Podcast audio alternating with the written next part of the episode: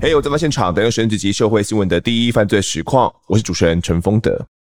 台湾呢，二零二一年的新生儿大概有十五万三千多人哦，不过年死亡人数则有十八万三千多人，我等于是每年有将近三万人的负成长，已经是从二零二零年来之后呢，连续第二年的人口负成长喽。那如果人口持续老化，没有足够的新生儿，这对于台湾来说，真的是一个非常重大的危机。不过呢，政府也已经有一些相对应的政策了啦。那到底要不要生孩子哦？很多人的观念可能也都不太一样。那有些八九年级呢，跟年轻一辈的观念哦，是很多人是觉得，嗯，不太想要生。为什么呢？哦，有些人是因为怕痛啦，有人担心，哎，会不会身材就走样了？那有家长担心的是说，有一些教养问题的。那有人担心说，哎，可能是时间呐，跟生活品质全部都要牺牲掉。不过哦，最多人主要担心的原因哦，则是认为说自己的薪水可能养活自己都很辛苦了，何况还要再多生一个哦。如果让小孩子诞生在像我这样子，哎，又穷又没钱的家庭的话，那对小孩真的很抱歉。也因此这样子哦，节育跟晚婚变成了这个时代呢很普遍的一个现象。那我们现在介绍这一节来宾是台北市刑警大队的副大队长吴坤才，叫才哥，才哥你好。啊，各位观众大家好，啊，我是吴坤才，啊，目前就任在就职在台北市刑大，啊，职位是副大队长。那我是从七十七年毕业以后，啊，就一直在台北市服务到现在，啊，目前已经是快三十四年头。那之前在刑大当然办了一些案件哦，嗯、像。意淫的盗领案，哦，有西门町陈福祥的双尸命案，我也都有参与的。目前一些重大刑案的部分呢，啊，像啊中山这一边哦，那板金银行的呃强盗案，那也是我在中山任内的时候侦破的。了解，才哥也是资历真是相当资深哦。那才哥，我们刚刚前面聊到的这个目前年轻人不太想生的问题，嗯，你自己有小孩吗？我有个女儿。对，那那个时候在生的时候，会不会想说啊，卖谁喝啊？其实生育率的问题哈，在我们国内真的越来会越严重，是，尤其是我们比较国人比较相信的，就是说生肖的问题。哦，比如说属虎的、属龙的、属特别多吗？哎，属虎的会比较少，属龙的那一年会比较多。哦，所以你说八十九年啊，那一年是属龙，那一年的生育率会比较高。哦，那八十七年就是很低，才十七万多。那目前年轻人这种不太想生的观念，你能够认同吗？可能毕竟世代上也有点差异了嘛。不想生这个问题哦，其实我是不太认同啊，嗯、应该还是要要结婚生子啊。嗯。啊，只是说你不生育以后，我们国内的人口会越来越少，嗯、而且现在是老化当中，是对年轻人的负担哦，目前看起来很重，但是。他如果再不生育，下一代负担会更重。哦，所以我还是沿着我不同意，嗯、不太同意说啊，就不结婚是抚养比的问题就对了。嗯、可是他们觉得说有 可能自己照顾自己都很辛苦了，如果还要再生一个，是不是会更照顾不起？现在年轻人的薪水说实在是比较低了，尤其是在大都市地区在生活，嗯、像台北市啊，随便租一间房间哈，单人套房就好。可以住得起的，最少要六千块，那都已经很糟糕了。那你要好一点的，最少要两万也有。我们基本薪水不高了，而且消费水准也很高。哎，那消费物价一直在起呢，所以他可能就是。没有那么多钱哦，嗯，没有那么多机会再去想想要去养这个小孩子，其实目前这个问题是比较严重一点。那就像才哥一样啦，这种生育率低下成为时下年轻人的普遍现象的时候，其实也是有很多爸爸妈妈们，他们一口气就生了好几个，并且尽心尽力的呢，给予孩子。爸爸们所能给予最好的生长环境以及一些资源呢，那用心的陪伴以及照顾，像我自己认识的好几位朋友啊，甚至我们的听众很多妈妈们也都是这样子在努力着的。但最可怕的就就在于说，并不是每一个家庭呢都是如我们所想的那一般。那请听这一集的我在案发现场。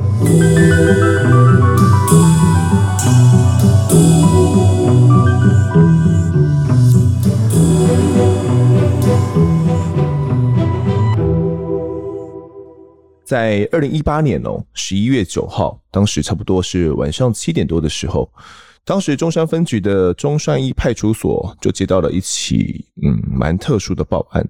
那彩哥当时应该正好是分局的侦查队长嘛？那个时候这起案件出货报的时候是一个怎样的情形呢？呃，在接获报案的时候啊，就是说在这个林森北路哈上面哈有一个套房，里面的一个儿童他已经没有生命迹象。那当初一报案之后，我们派出所就到现场。那我本人也马上就赶到现场，因为这个是人命关天的问题，我要马上去搜证。好，结果就到现场以后，他的母亲呢，跟他的母亲的同居人也在现场。诶、心里也是很难过啊。那个小孩子就倒在浴室里面，身上还有一些排泄物啊，看起来是应该是营养不良饿死的。当时你到了这个套房里面去嘛？它是一个怎样的环境？可以先帮我们形容一下吗？这个套房是一个月六千块，它等于说是顶楼加盖那一类。门一推进去，就只有一个小衣柜，然后一张小桌子，厕所旁边啊就是单人床，那再过去就是浴室。很小，非常小，很简单的一个套房，不到三平啊。如果连那个厕所加起来的话，差不多三平而已啊。是进到屋子里面看，呃，屋内都摆放的物品啊，有看到什么孩子的一些生活用品吗？这个孩子感觉有在那边生活吗？那就住在那边是没有错，但是就没有什么衣服了，嗯、吃的东西是类似泡面啊，那个面包之类的而已，东西很少。孩子是倒卧在厕所里面嘛？那厕所里面详细的状况，你看大概是怎么样的呢？里面有他的排泄物了，应该是在里面好几天。是孩子自己的排泄物？对，我们看了，应该是有两天了，最少大人都没有在家里照顾他。其实没有什么外伤，纯粹就因为营养不良，没有吃东西，导致他整个身体的机能越来越差，以后就没有心跳呼吸。所以报案人是谁呢？报案人是他妈妈。他妈妈报案的，他妈妈报案。如果是讲的话，应该是在早上九点多就就已经发现了。可是破报是在晚上七点多，诶破报晚上七点多。那我我们当时就一开始就是直接调附近的监视器，因为早上他这个师母跟他同居男友下班回来啊，突然间上去，赶快就走下来了，九点多左右。哦，我们有调阅相关监视器，然后他就跑离开现场。那后来是我们查了之后，是因为他有打电话给他的经纪人，五点多打电话说啊啊，小孩子在家里面没有呼吸、心跳了，啊怎么处理啊？他们两个就是很紧张哦，我那个经纪人赶快报案，赶快去报案，然后他还拖到十九点。才报案，接获线报以后，就派出所侦查队就马上到现场。哇，你看，从早上十点就发现，一直到晚上七点才正式报案，就算原本还救得活，那也真的是没办法了。我们刚刚提到说，这位妈妈哦，这位当时算是二十一岁的妈妈，我们先称她为丽丽好了啦。那丽丽她有个经纪人，她的工作感觉蛮特殊的，会有这种经纪。你们了解她的工作状况是怎么样的？问她之后。她是在一百零七年就上来台北，啊，就是我们那个林森北路上面的一家酒店当陪侍小姐。是哦，她的薪水不固定啊，就是要一周上班五天的话，两千到一万，五天里面他只上一天还两天班，其他他不上。哦哦，所以他的薪水有时候就不够。那他跟他的同居人，我们先称他为男友好了。他男友有个怎么称呼吗？叫阿汉哈，他在一百零七年八月才认识。他原先住的这个地方啊，是他的前任男友出面租的。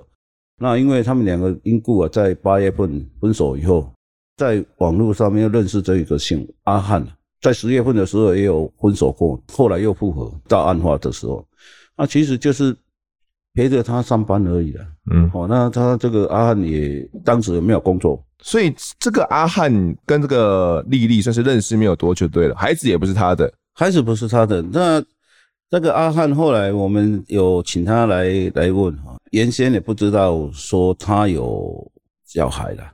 阿汉他他的父母亲知道说他有一个小孩，两岁的小孩，嗯，也反对他们在一起。阿汉当时是因为没有工作，对，还是跟他啊联系要住在一起这样。目前。孩子死了嘛，可能整个命案跟这个丽丽跟阿汉听起来很有关联，我们将他带回派出所来侦讯，他到底有没有虐打孩子？你们问丽丽事发经过，他起初是怎么说的嘞？本来这个小孩子本来没有在台北，八、嗯、月的时候，因为他的姨婆不想再帮他照顾，他的舅舅阿亮从嘉义给他带上来，他们家老家在阿在嘉义就对了，对，那个时候就已经营养不良。那阿亮有帮忙照顾这个小孩子，他们有住在一起吗？带上来以后，因为这个阿亮也是没有工作，那就跟他们一起，也是住在那个套房里面，他就睡地板，男童就给他放在浴室里面，啊，他们两个男女朋友睡床上，他去上班，就阿亮在家，小丽会拿费用给他去买买面包给他吃了。那到底有没有给他吃？他说有了，那个时候就有。后来是阿亮哦，到十月中旬左右他就离开了。为什么离开？他们讲的了哈，他就说他有一些费用被他拿走了，有些钱被被偷走了啊。但是是实际上是不是这样也不知道。那他找阿亮来帮忙照顾孩子，有给他钱，或者是他也没有工作吧？阿亮也没工作，就住在他们那边，就吃吃东西而已了，就拿钱给他零用吃东西嘛。因为他本身的收入也很低啊。你你给他算一个礼拜两千到一万，从八月份以后交新男朋友就已经很不正常。有时候一个礼拜工作两天，嗯，那个工作奇特哦，还要被倒扣啊，还要被倒扣。对啊，他他上班没有实际上还是迟到的话，可能会被扣薪水啊。收入不稳定的时候，有时候没有一餐没一餐，小孩子会吵，肚子饿一定会吵，阿亮就会打他的手心啊，也不是说很大力的打，就是稍微。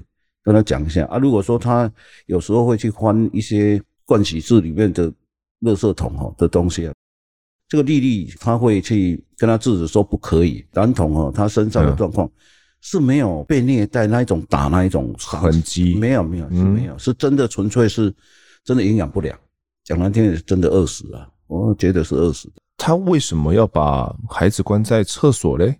因为丽丽她是晚上要上班，哎，酒店的酒店上班，对啊。那这个阿汉跟着他去上班，然后他下班才跟他回来，所以这个小孩子根本晚上就没有人在看了。不一定说每天晚上他很早就回来，他隔天早上才回来。染桶在里面，他也没办法，他真的身体很瘦弱，就跟皮包骨一样。你要叫他去推开门，可能会有问题，连推开门的力气可能都没有，是对的。会有问题，真的会有问题，看就知道会有问题。他没有东西吃嘛，大人又不在家，平时晚上的话。应该讲就是他一个，就关在厕所里面，那没有给他关了，就门稍微给他带上而已。哦，因为他没办法，也没办法开门啊，他没有锁。以他说他门也没有锁，他门没有锁，但是他没办法开，不会开。他真的整个营养的状况、身体状况非常差。这位丽丽，你们将要带回派出所这样问一问的时候，他对于孩子死掉，他的态度是怎么样的？因为他对这个小孩子往生之后，他也没什么感觉，嗯、他没有伤心呢。你在派出所看他，问他都都没什么感觉。他在现场就这样啊，他在现场就不会不感觉到说他很难过。那当然，阿汉是他的男朋友，那小孩子也不是他的，他根本事不关己啊，也漠不关心嘛。他那种状况就是，啊，小孩子没了就没了，就是一个。一个一个人往生这样，没有感觉到伤心了，真的没有啊。啊，这个案件当然后来我们也有报台北地检哦，来相应验尸嘛，看他的状况是不太对劲的，身心哦可能会有一点问题。嗯哼，啊，你说丽丽吗？哎，小丽，小丽，嗯，啊，我那也去隔年啊，就带到马偕医院去做精神鉴定。嗯，就我所知啦，这个丽丽真的是整个身心的状况哦，也不是说到非常的好。啊，先前有也有过一些相关的记录了。当时丽带回来的时候，他好像把主要的责任是归在他的哥哥，也就是这位阿亮身上，是不是？他觉得好像是阿亮没有照顾好，才会导致孩子的死亡。这一部分他叫做没有说特别去提到，他不是这样子。因为阿亮在十月中就离开了，那小孩子是在十一月九号，我我们研判是十一月八号晚上就没了啦。他十一月八号还看到他有在动。小丽说：“跟阿汉说啊，他还有在动，那表示说他那个时候状况已经很不好哦。那他们两个要去上班，隔天早上才回来。那中间往生的时间应该算起来，应该是在八号凌晨、八号晚上或九号凌晨。等于你看那个小孩子真的，哎，我我们看起来真的是于心不忍。嗯，真的皮包骨，整个骨头都露出来的感觉。你就看他那个，那是那肚子的肚子没有没有没有没有肋骨，就是肋骨看得出来啊。嗯，那手剩下皮，然后包着骨头，摸吧，真的没肉。你看他，就跟那个好像讲难听，好像。类似 ET 那一种，我们看电视的 ET，真的没有肉，没有肌肉，嗯，所以你说他有办法爬起来，爬不起来，站不起来，真的站不起来，可能连站都有问题。呃，你们当时问丽丽，她有两三天，两天没有回来了吗？应该是晚上出门，隔天早上九点多是下班了，再回来，回来的时候已经发现他小孩子没了，往生了，他紧张就赶快离开。那应该讲说。已经有好几天没有吃东西的了。他说忘记喂吗？你问他，还是他说他没有钱喂，还是他到底是怎么样的一个经过？他没有回来。八号的时候，他们离开的时候也没有给他吃东西嘛。他有时候上班就是上到早上，然后去他朋友家睡到晚上才回来。看小孩子没问题，他就离开，不一定会买东西给他吃。这样，哎，后来有调查说，丽丽他们的家啊，好像家庭原本就有被通报一些。有被社会局有发现他们是一个高风险家庭的，是不是？哦，就是嘉义县他们有通报，嗯，他们的家乡嘛，嗯，他家乡那边有通报。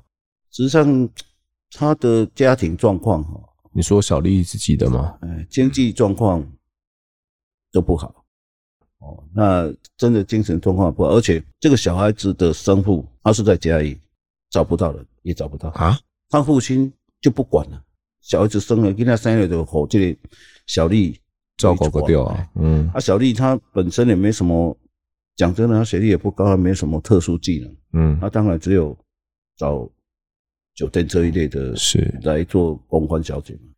其实当时呃，社会局就有发现了，因为他们老早就有发现说，小丽好像之前还有有一个小女婴。他们曾经有有养过一个小女婴，夭折，但是是夭折的状况嘛，嗯、大概在出生七七十一天后就夭折了。对，哦，那当时其实呃，警方有怀疑啊，并不是自然死亡。不过后来经过呃相验，然后解剖确认之后，哦，确认他并没有外力的介入哦，那也是因为早产的关系哦，那后来就这样夭折了。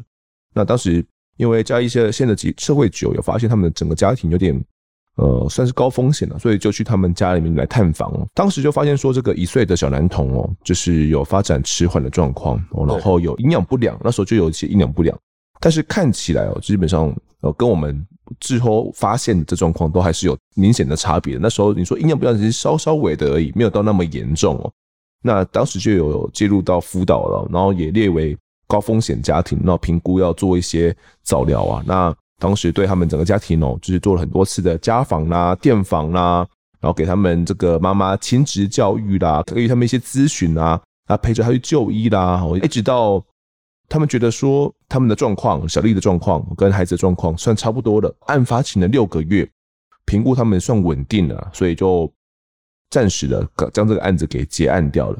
哦，那没想到后来这个孩子就被带到。台北来了嘛？哦，就是也因为小丽带到台北工作，这个孩子呢也被阿亮哦带到台北来哦。那你们后来有问丽丽，她好像有说自己的原生家庭，就是她从小看的一些状况，呃，好像也看差不多是。她主要觉得说孩子死掉是蛮习以为常的事情，妈妈也是什么？我看看新闻资料，她说也是生五个死两个这样的状况，她有跟你们讲到吗？这个这一部分，他家的因为这个案件哦，跟、嗯、跟他妈妈这一方面是没有什么关系。哦、不过他们的家庭状况，嗯、经济第一个就非常差，应该讲说可能有其他的身心的方面的问题。所以呃，你们有问小丽，她也不知道说孩子的爸爸到底是谁就是了。他爸爸他知道，他要讲出来，但是我们去联系这个人，应该也是类似普隆宫那一类的了。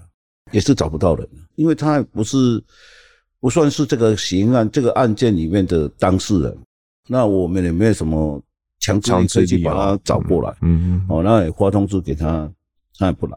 我在讲说，小丽她交友的状况是比较腐烂一点的，怎么说？啊，八月份她原来住的那个房子是她前男朋友，不是这个阿汉哦，所以阿汉是在。又在网络上面认识的，他交的朋友大部分都在网络网络上认识。哦，当好像是从这种 B Talk 叫网络交友认识的，对，在网络上面认认认识的，啊，认识就马上就交往。这个他的交往关系很乱，比较比较乱一点。那后来啊，其实小丽的男朋友又来讲一些讲一些关于这个孩子的一些状况哦。那他说他跟小丽交往了四年，应该是前前任的啦。哦，他说跟小丽交往了四年多，那感情一路走来其实。很波折啊，因为小丽喜欢透过网络交友去认识其他的男生哦，那也在外面有一些偷吃的状况哦，导致他们的感情分分合合的，相当不稳定。那在一次复合之后，小丽突然跟他说：“诶，我怀孕了。”哦，当时呢，他还以为说啊，我自己要当爸爸了啊，哦，还算是蛮开心的。但经过产检推算之后，才发现说哇。这个怀孕的时间不太对劲哦，好像孩子不是他的这样子，他才知道说啊，自己又被骗了。但心软之下，他还是选择原谅了，并且在产后呢，也一起来照顾这个男童。啊，其实那时候都在嘉义啦，这个她的前前男友的部分状况都还算是正常哦，因为她也会去照顾这个小男童的部分。但是呢，就在两个人分手之后哦，那孩子呢，就是小丽就被带到北部去了。她当时以为说小丽只是去新竹啊去做一些美发工作而已哦，没有想到看了新闻之后才发现说啊，原来小丽是到台北来做这种酒店的工作哦，那才知道说这个孩子哦也是在被他们照顾到营养不良而死哦。那这前男友说，小丽以前没有这么严重啊，只能说上了台北之后，那整个人也都变了。那前男友说，这个小丽很很喜欢玩这种交友软体嘛？你们有问他跟这个阿汉之间，他们平常的相处啊，到底是一个怎么回事吗？他的前任男友，嗯，我就是租房子，他租租房子这个也是在网络上认识啊。阿汉也是在网络上认识。那你们看案发的那两天嘛，关键两天就是他不在家的那两天嘛。小丽她到底去了哪里？十月八号，他有去上班。哦，那到我早上六点上，他下上班上到早上六点多才下班。那下班以后去吃早餐，就回来看，一看发现不对，两个东西拿着，赶快就离开现场。哦，后来才才会去找他的经纪人，嗯、经纪人才要他报案。是我看我看新闻报道有写写到说，他们还有去什么夹娃娃什么之类的娃娃机啦，夹娃娃机嘛，夹娃娃机啦。那是在什么时间点啊？那发现以后，他们离开离开家里以后啊，哎，还这样啊，还还去夹娃娃？对啊，所以他他对这个小孩子这一件事情，我觉得他漠不关心啊，事不关己的样子了。好，我我看一下我没有理解错，反正小丽发现了她的孩子倒在厕所了，然后她也跟阿汉发现这样的事情了，然后之后他们还一起出去外面夹娃娃，然后问一下经纪人发生什么事情，但是一直到晚上七点他才主动来报案。对，我我们也会觉得说这个不是、嗯、不是一般人不会这样子。对啊，啊，所以他才会我们才会去再去了解。到底怎么样？哦、他的精神状况，他的身心状况是不是有、嗯、有一点有一点问题的？对，其实这个小丽的脸书，后来我有找到，他其实不定时就会贴出一些蛮奇怪的一些留言呐、啊，就贴文啊，比如说正视讯或热线要的留言啊、哦，还有写说热线或视讯我来选人哦，有没有人住在台北市林森北路这边的？要的话，看要不要来认识认识。哦，孤单一个人等车哦，准备要回台北的，快来跟我打招呼吧，等等的一些贴文哦。那在案发当年九月，他贴出个人的交友状态是交往中，但保有交友空间哦。大家如果有在脸书上面，你会看到这个选项，等于说他那时候已经有呃男朋友了，也就是阿汉。阿汉对，对，但是他还有交友空间，就是诶，如果要的话，我们还可以来玩一玩的感觉。因为阿汉他在十月初的时候有跟他。分手哦，短暂分手过一阵子了，嗯，后来又复合了，后来又复合了。那这小丽的脸书哦，都是自己一些浓妆艳抹的真友照片，但是后来发现她连一张自己的这个小孩的照片哦都找不到，感觉就很难去理解小孩对于他到底是个怎样的一份情感呢？那当时这个孩子哦，我们也将他药箱验解剖嘛，主要是要确认他的到底死因是怎么样。有没有受虐？哎，有没有受虐的一些状况？因为可能有一些内伤嘛，可能是外外外面看不出来的。厘清死因的时候，发现孩子已经瘦的皮包骨哦，连肋骨都清晰可见了，那脸颊也都凹陷，而且胃里面哦都没有食物。那死前呢，可能哦遭受极大的痛苦，那都没有合眼。啊，身上呢还沾满了排泄物。他们研判呢，可能是因为饿到在这些排泄物里面在打滚，在那边爬了，所以算是死状真的相当凄惨哦。那也让很多检警相当痛心。后来研判哦，死亡时间已经超过了二十四个小时哦，那证实是长期饥饿呢，营养不良有这种直接的死因。那法医采集了他的毒物啊，跟一些基因的检验。那作为筛检啊，那以便之后呢来确认他的死因状况，因为这可能没有办法那么快了。那解剖过后哦，这个小丽也在殡葬业者带领之下呢，回到这个现场啊，然后来来招魂了。那整个过程其实也没有什么情绪啦，啊，也没什么眼泪哦。那在招魂仪式中就双手合十啦，那也是希望说儿子可以原谅他了。那就保了一个不会，那没想到还真的就有有有醒不会这样子了，有给他。哦，算是成功的、顺利的招到魂了。哎，那案发过后，其实呃，附近民众们对于孩子的死亡哦，也相当不舍。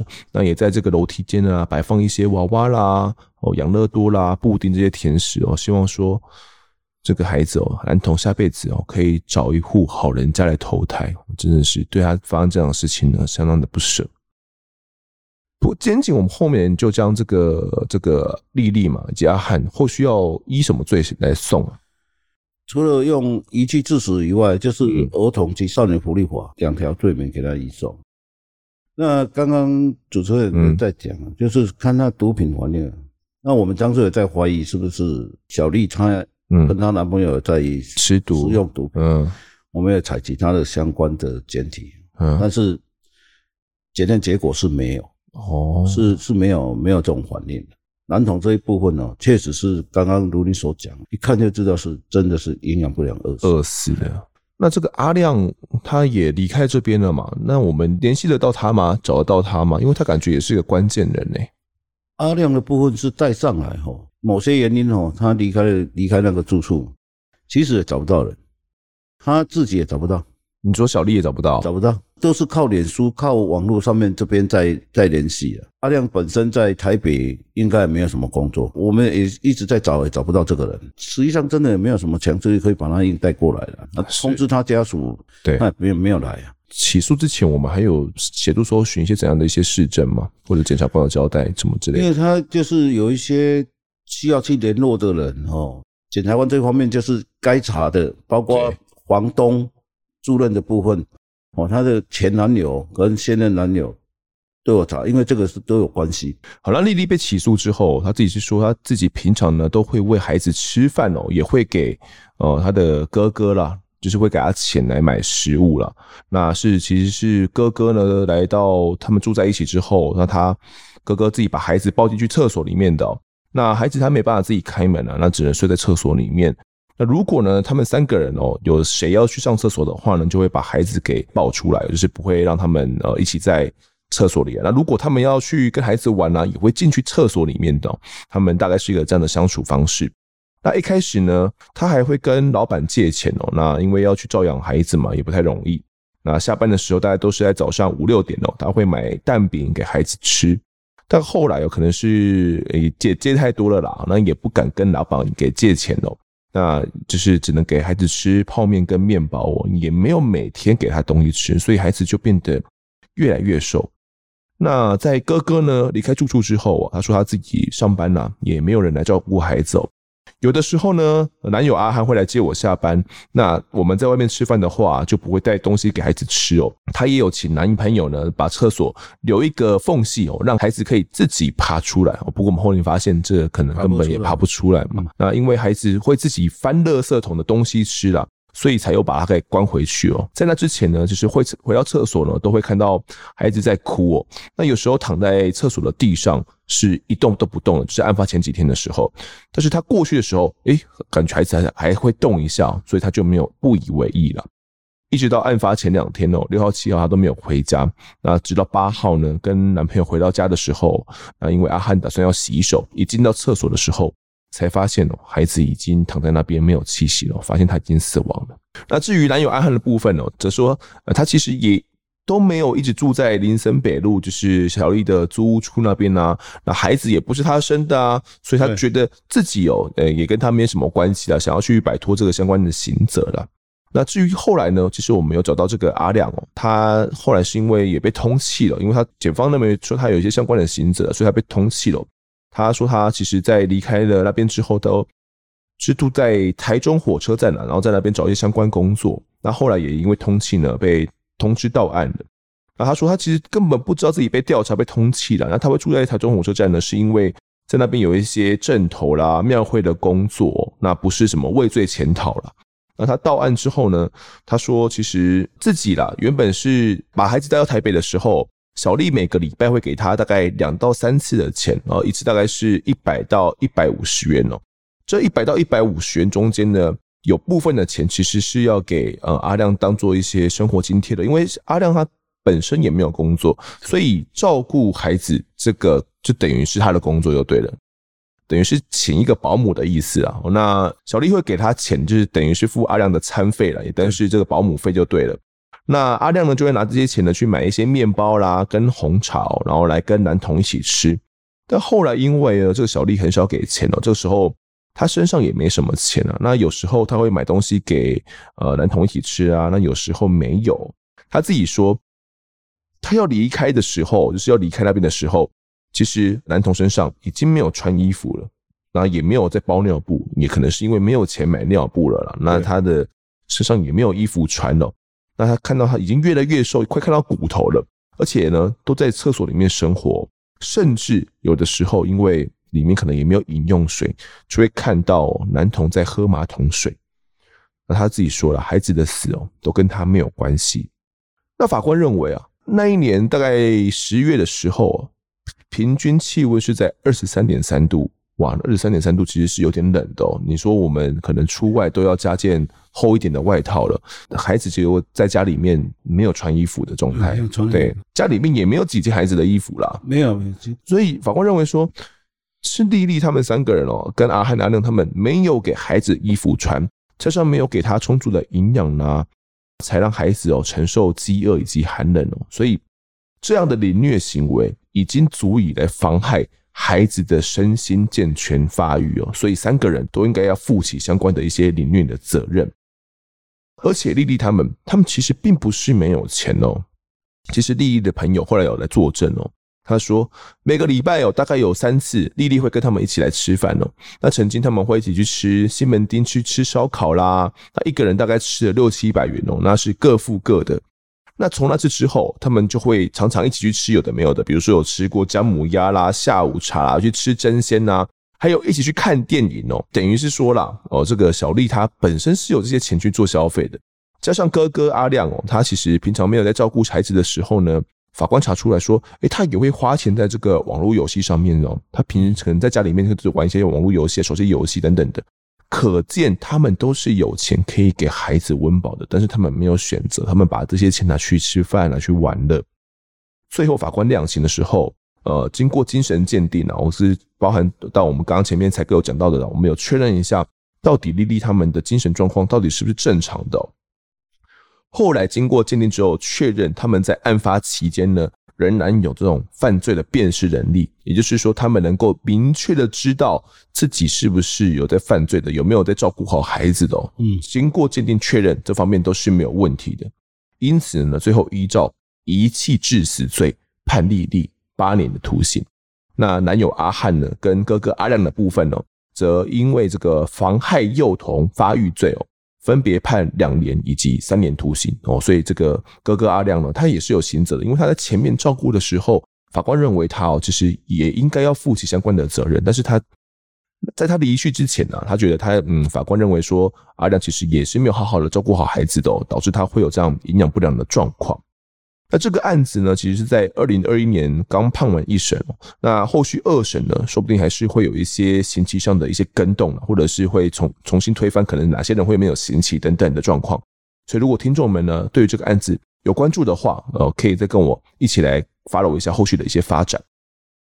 那这个案子，我们听完判决之后，其实法官认为啦，三个人都有相关的行者。那才哥，你认为他们三个人中，你觉得嗯，最该负起责任或者是的人是谁呢？我觉得哈，嗯，还是丽丽的啊，丽丽是她，毕竟是她的生母啊，而且他也是在他的身边啊。我们可以了解说，他发现他人都已经往生了，他还还会跟她的男朋友。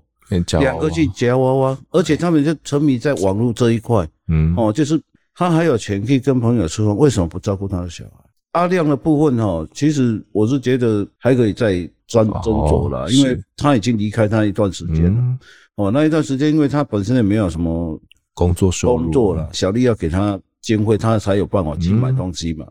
那他这个现任男友阿汉哦，其实。他我是觉得他是第二个，如果说按照责任来讲，嗯、因为毕竟他那个时候还是跟他们同住，你有一个小孩子在那里，你也不照顾他，你明明知道他饿得快皮包骨了，你为什么还是不是要给他补充营养，还是赶赶快去去就医，还是可以找其他的社福机构来协助，嗯，都没有，那导致他后来真的因为营养不良饥饿致死。其实那时候检察官也认为说。阿汉将小丽原本要拿来照顾孩子的钱，都拿来照顾他了，因为他也是没有工作嘛。那吃的、喝的、用的，可能都是靠小丽来照料，等于是小丽养了一条小狼狗的感觉啦。检察官也认为说啊，你阿汉你也有孩子的相关责任，而且你其实平时也会稍微帮忙照顾到这个孩子的。对他他们也都住在那边嘛，可能一个礼拜会会会去几次，所以他或多或少都会到照顾照顾到孩子啊。所以那个时候有这样的起诉了。不过后来法官是嗯。觉得这方面的呃没有相关的证据跟责任啊，最后只认为这个阿汉哦，只有妨害幼童发育的这一部分刑责而已，算是就是你呃刚刚才哥讲到的这种儿少法的部分嘛。现在哈，因为儿少法、儿童及少年福利法这样开始实施哈，是。除了社福机构以外啦，哦，就是看一些慈善机构这一方面，很多慈善机构他还是会去协助，嗯，那问题是说。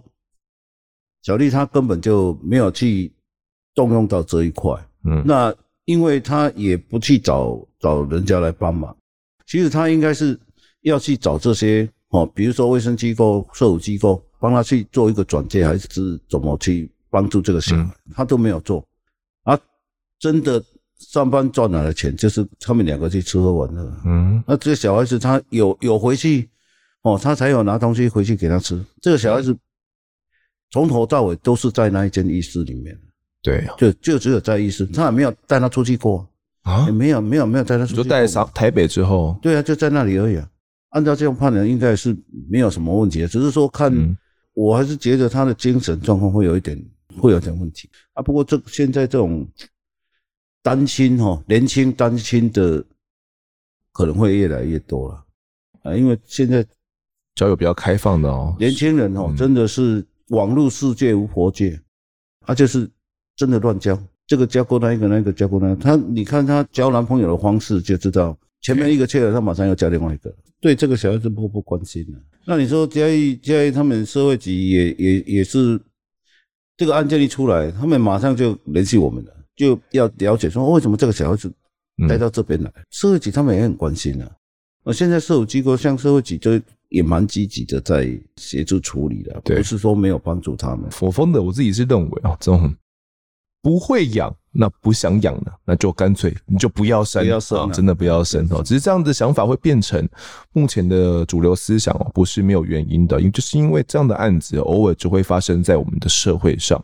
那一条生命哦，一条宝贵的性命降落在这个世界上哦，如果遇到只管生的不管养的父母，那么造成的。是孩子一辈子的灾难。像这个案件里面的男童哦，最后倒卧在厕所自己的排泄物的时候，他心里面想的是什么？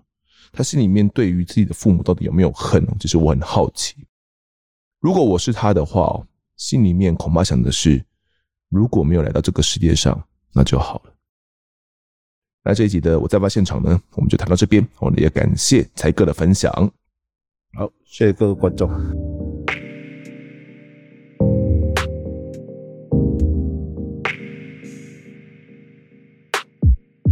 接下来是听众时间，首先来念一下我们案发的第一位 Mr. Bus MV3 的订阅留言。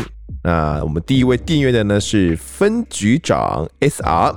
那什么是分局长呢？就是我们的 Mr. Bus 有三个订阅机制啦，分别是分局长、队长以及侦查队员哦。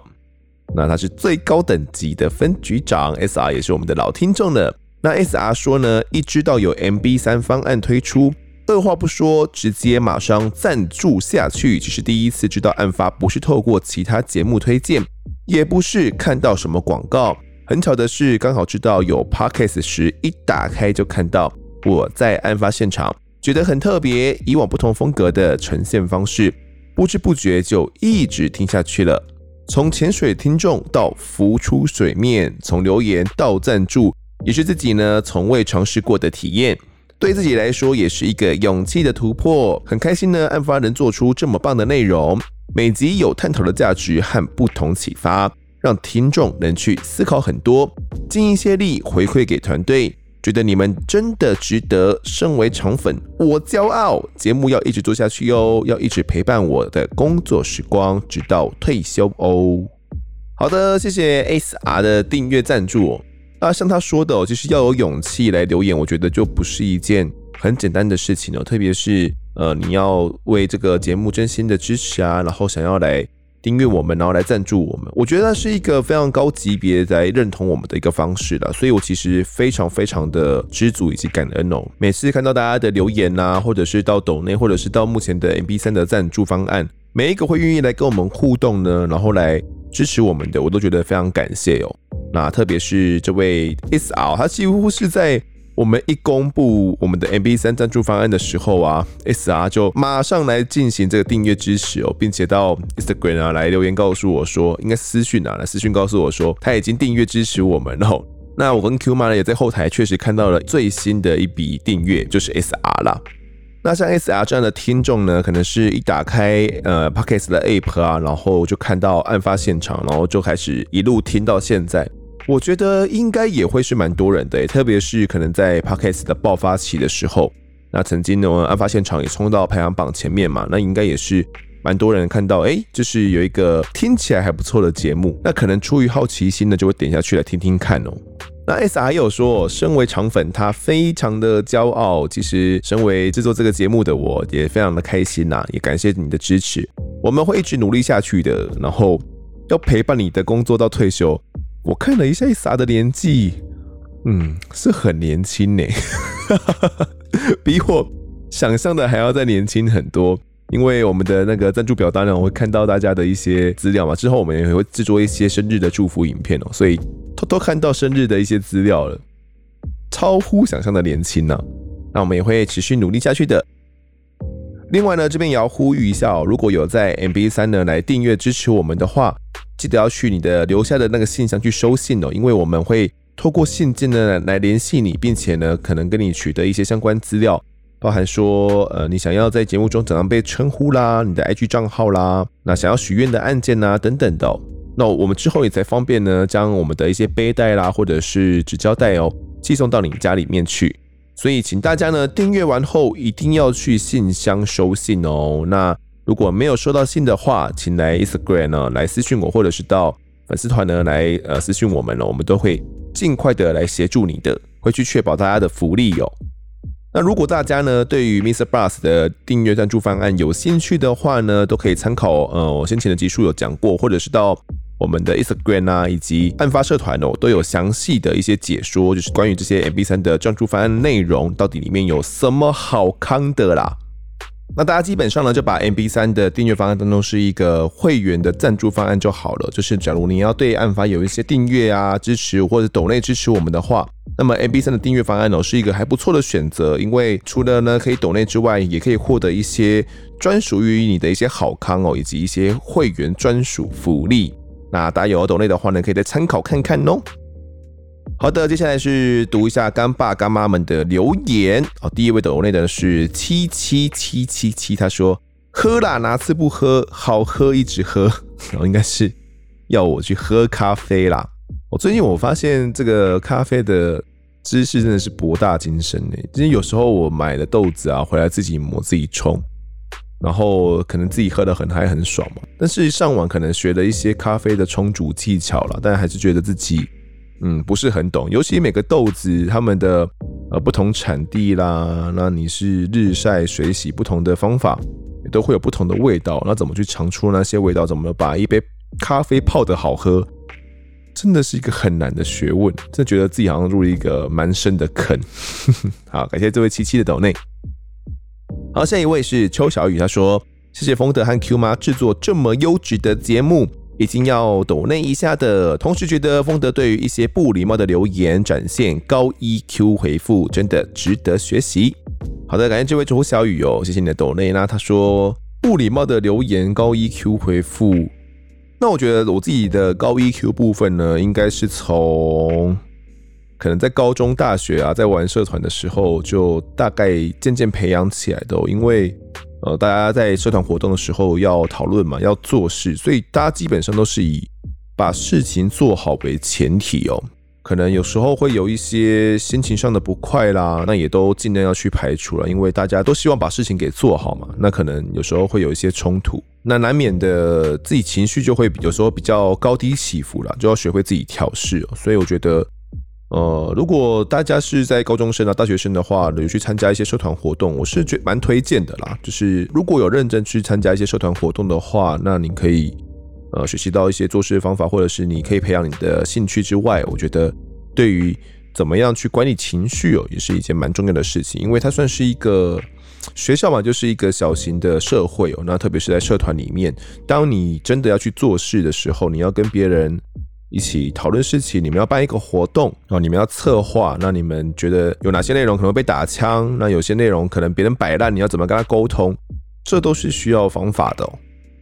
当然也不说自己的 EQ 很好了，不过我觉得面对大家的留言呢，我觉得大家基本上都会是希望节目越来越好的，越做越好，很少有那种真的是来无脑酸的酸民了。真的是那种酸民的话，我真的也不会多理他，就是大家也不用担心呐。好的，接下来来念一下听众们的留言。好，第一位留言是 Claire Milo，他说呢，推推已经听好久了，偷偷冒出来给五星好评，每个礼拜都期待更新，谢谢这么用心的制作，案件都讲得很有条理，而且听得不会让人太害怕，很理性。想给一个小建议，感觉有时候呢声音会忽大忽小的，不知道是不是声音的问题，希望可以让声音保持差不多的音量，辛苦了。好的，那除了这位听众有呃反映到这个音量的问题之外呢，还有一位呃听众叫做必曲客家妹子哦，他说麦克风的问题吗？内容很好，但是不知道是不是麦克风的问题还是音控问题呢？都会忽大忽小声的哟，用耳机听起来不太舒服，但还是会一直支持的哟。好，那我这边统一回复这个呃音量问题，我应该就是在前一集啦。前一集的这个音量应该是前两集，你们听的时候应该是前两集喽。那这个音量问题其实是我们目前呢、啊、的录音方式有大概有几种，一种呢是来宾他如果时间可以配合的话，可以亲自到我们南港的公司的录音室的话，那么呢对我们来讲会是最好的一个选项哦。那我们的呃录音器材呢也都在录音室里面嘛。第二个选项呢是有呃可能来宾们他们可能在外县市不方便来，那丰德呢就会寄一个包裹，然后里面是我们的录影器材以及一个录音器材哦，就是一整包就寄过去给他们，然后可能就是让他们用这个简单的录音器材呢，然后接到笔电上，那以及一个视讯镜头接上去之后，我们就可以进行录音。那之前呢有蛮多的集数哦，也都是用这样子的方式录音的，基本上。目前效果算是比较稳定的，啊，算是有测试出一个比较好的方式了。那有时候还是会因为这个远端录音，呃，总是会有一些看不到人，或者是会有网络上的这种延迟问题哦，所以并不会到非常好，但基本上都还可以。第三种方式呢，就是如果来宾他们的时间，他们可能在双北或者是在外县市稍微近一点的话，我们呢就会出动录音器材哦，就是把整个录音器材。搬过去哦，像之前呢就有到桃园去嘛，我们可能把我们的录音器、那我们的麦克风、我们的摄影器材，就是贵州龙搬搬鬼啦，全部整组搬过去，住在他们的办公室里面哦，就开始来录音。这是一个如果来宾不方便过来呢，那我们过去的一个折中的方式哦，也还 OK。那基本上有时候是录音场地可能会有一些回音问题，但那些我们都可以经过后置。尽可能的去处理哦，基本上音质也不会差到太多。那声音的表现哦，跟我们在录音室录起来也是差不多的。最后最后一个方案就是我们会遇到问题的方案哦，也就是我自己本人呢是轻器材，就是我带着简单的器材，可能是公司呢这边的器材不允许，或者是没有足够的人力哦。就是如果我要一个人带那么多器材，也会蛮蛮困难跟蛮麻烦的，光是架设就是要花很多时间哦。所以最后一个选项呢，是我自己会带着简便的录音器材哦，然后去找来宾跟他做一些访谈哦。那这个简便的录音器材呢，是就是比较简单的麦克风，也就是我们寄出去给来宾用的那一种哦。除了我自己之外，来宾也要嘛，所以要有两组。那因为目前哦，就是我自己用的跟来宾用的呢是不同的麦克风，那有可能在线路的转接上，我接到电脑的时候，它的声音来源不太稳定，所以才导致这样的一个状况哦。那先跟大家说声抱歉，就是我们呃也，其实这东西录完的时候，就是基本上就没救了。你要后制怎么调也调不太来，它就是在我讲到呃声音变小声的时候，它就是会自动把那些声音消掉，所以会让你们听起来哦，听起来像是忽大忽小的样子，听起来会不太舒服。那我们尽量有透过后置调整的，不过呢，那是在录制的时候就已经造成的结果，所以在当下如果没有发现到，没有去解决的话。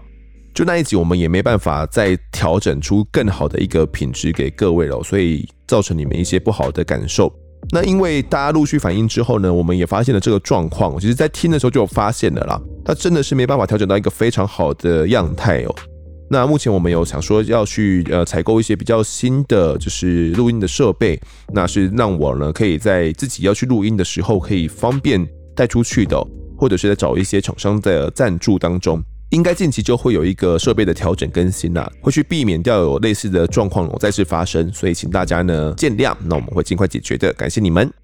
好的，下一位留言的是头力，他说五星吹捧，赞赞赞，一听就爱上的 Podcast，新的声音加上流畅的口条，每天必听。谢谢丰德 Q 妈用心制作每集节目，陪我度过当薪水小偷的时光。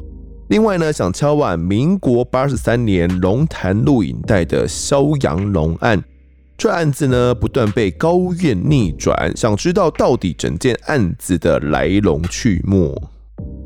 好的，感谢这位听众的留言哦。那你敲碗的这一件龙潭录影带案件，我好像有印象，不过细节部分我不是很确定。我刚刚已经记录到我的这个小笔记本里面去了。那已经把它记下来了，希望之后呢也可以来制作，感觉是一个相当复杂、蛮有挑战性的案子，也谢谢你的建议以及吹捧哦。好的，最后一位听众呢是 Scoine，他说耳朵怀孕，某天在看排行时看到案发现场，在下班时间点播了一集，一听就上瘾，到处分享给朋友们，每天呢大概能听个两集，努力在追赶集数中。不想错过更新，也不想没听到第一季，现在都会变成早上听第一季，晚上听第二季。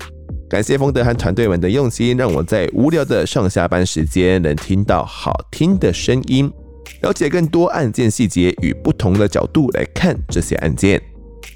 好的，Scoring Name，他一天听个两集哦。呃，如果他的追法算是比较特别啦，就是。早上听第一季，晚上听第二季哦。那第一季的集数我记得没有到很多，应该听到差不多之后呢，就会赶上第一季的最后结尾了，然后就会进入到我们第二季的内容了。我是个人建议啦，就是如果要听的话呢，嗯，这样也是一个方式啦。就是因为第一季跟第二季的这个收听呢，毕竟呃，可能在质量上会有一些差异哦，所以。你说如果第一季跟第二季交互听呢，我觉得也是一个蛮不错来追更新的方式哦，避免说可能第二季的质量感觉听起来不错，到第一季的时候会有一些落差哦。像他这样追呢，我觉得是还蛮值得推荐的。那也感谢这位 Scoine 一直推荐给自己的朋友们哦，希望你的朋友们也都喜欢案发现场，那可以陪伴你的上下班时间。好的，那我们这一集的听众时间呢，就读到这边。如果各位喜欢我们节目的话，欢迎到 Instagram 以及脸书搜寻“我在案发现场”，有脸书社团、粉丝团以及 IG 三个平台，通通追踪起来，就可以掌握更多案件消息。也可以跟丰德我聊聊，来给我们建议。各收听平台上按下订阅，还有五星评分，就是对我们最好的支持。赶快来订阅，五星评分好不好？留言留言留言起来。另外，Mr. Bus MB3 订阅赞助方案已经上线喽，可以每个月来支持抖内我们。如果各位呢在 Apple Podcast 上面留言，我也都会尽量在节目中给出回复。也跪求听众们推坑给身旁的好朋友，一起听听看我们的案子。案发现场，我们下次再见。